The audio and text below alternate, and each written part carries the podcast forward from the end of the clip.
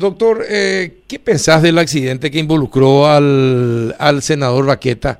¿Cómo debería actuar eh, la justicia en estos casos? Y también, ver, y eh, también cómo se debería manejar su caso en la Cámara de Senadores.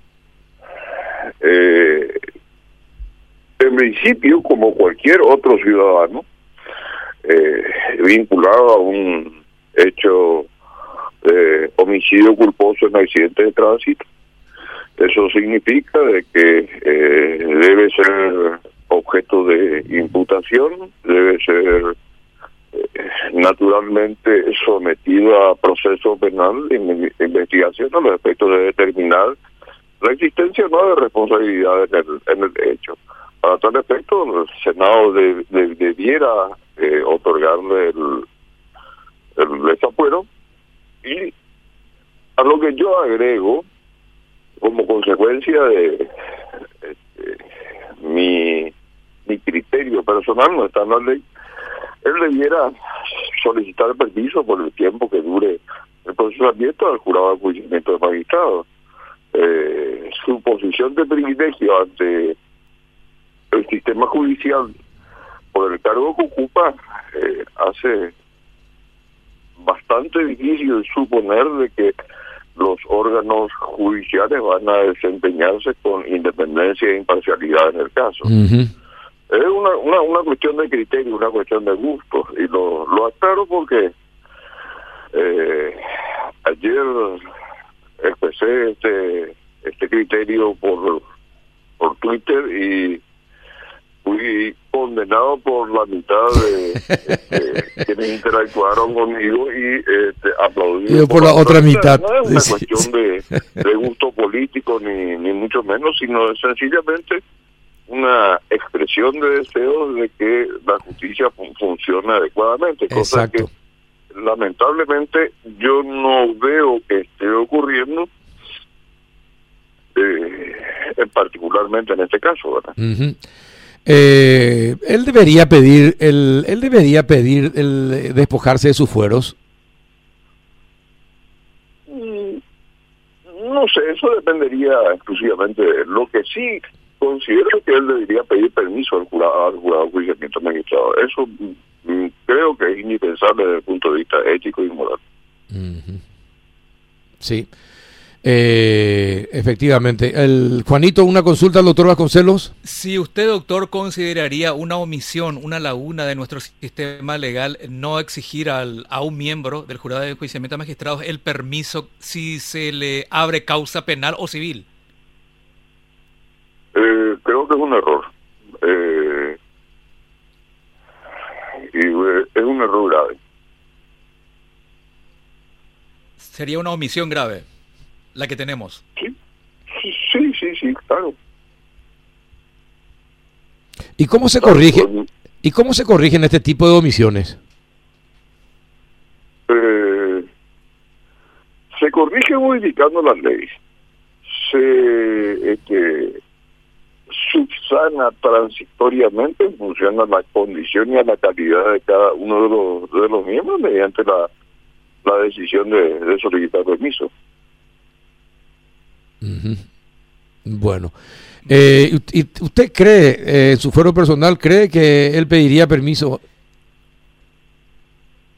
Mire, lo conozco poco a. No, no quisiera emitir una opinión desde mi posición de espectador de su conducta pública. Bueno, está bien. Eh, hay muchas cosas que, que, que mejorar todavía con las normas y hay cosas eh, que necesitan modificaciones. Eh, de lo contrario, lo- parece que eh, la ley concede mucho privilegio a ciertos grupos y a ciertas personas eh, y no es igual para todos, doctor. Eh, Sí, sí, y eso hace de que la imagen de la justicia se deteriore como consecuencia de ello la sociedad no encuentra satisfacción a su a sus expectativas y su reclamo en una materia que es absolutamente sensible porque se supone que es un instrumento, la, la justicia se trata de un instrumento de, de solución de conflictos de, de carácter individual y social. y no se convierte. Nos, nos, la sociedad se vuelve insatisfecha frente a este tipo de, de circunstancias y eso es muy peligroso. Bueno. Juanito, ¿alguna otra consulta? Normalmente, doctor, en este caso el trámite de desafuero no debería pasar de eso, un simple trámite teniendo en cuenta de que aquí no concurra aquello de en el ejercicio de sus funciones. No importa si es en el ejercicio o no es en el ejercicio. Eh, esa distinción hace la Constitución Nacional al solo efecto de establecer una eh, una norma de carácter abarcante. Es decir, eh, no podrán decir eh, en el cómo no se trata precisamente de un hecho humilde cometido en el ejercicio de funciones, este, este caso se da y aquel no se da. Es sencillamente una expresión de naturaleza abarcante. Lo que sí tendría que ocurrir, y esto lo, aclaro como consecuencia de, la, de los comentarios y las críticas recibidas ayer, eh, se dice que no se ha podido individualizar o determinar todavía eh, quién iba conduciendo, si iba conduciendo Enrique Baqueta, iba conduciendo su guardaespaldas, iba conduciendo el hijo, etcétera, etcétera. Y de hecho la ley contempla esa posibilidad.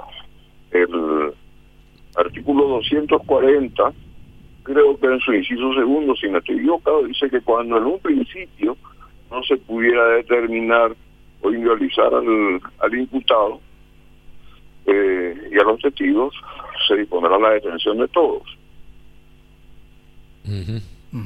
Y tratándose de un, de un parlamentario, se debiera disponer su este, eh, arresto domiciliario hasta que la Cámara se pronuncie respecto a su levantamiento del fuero o no.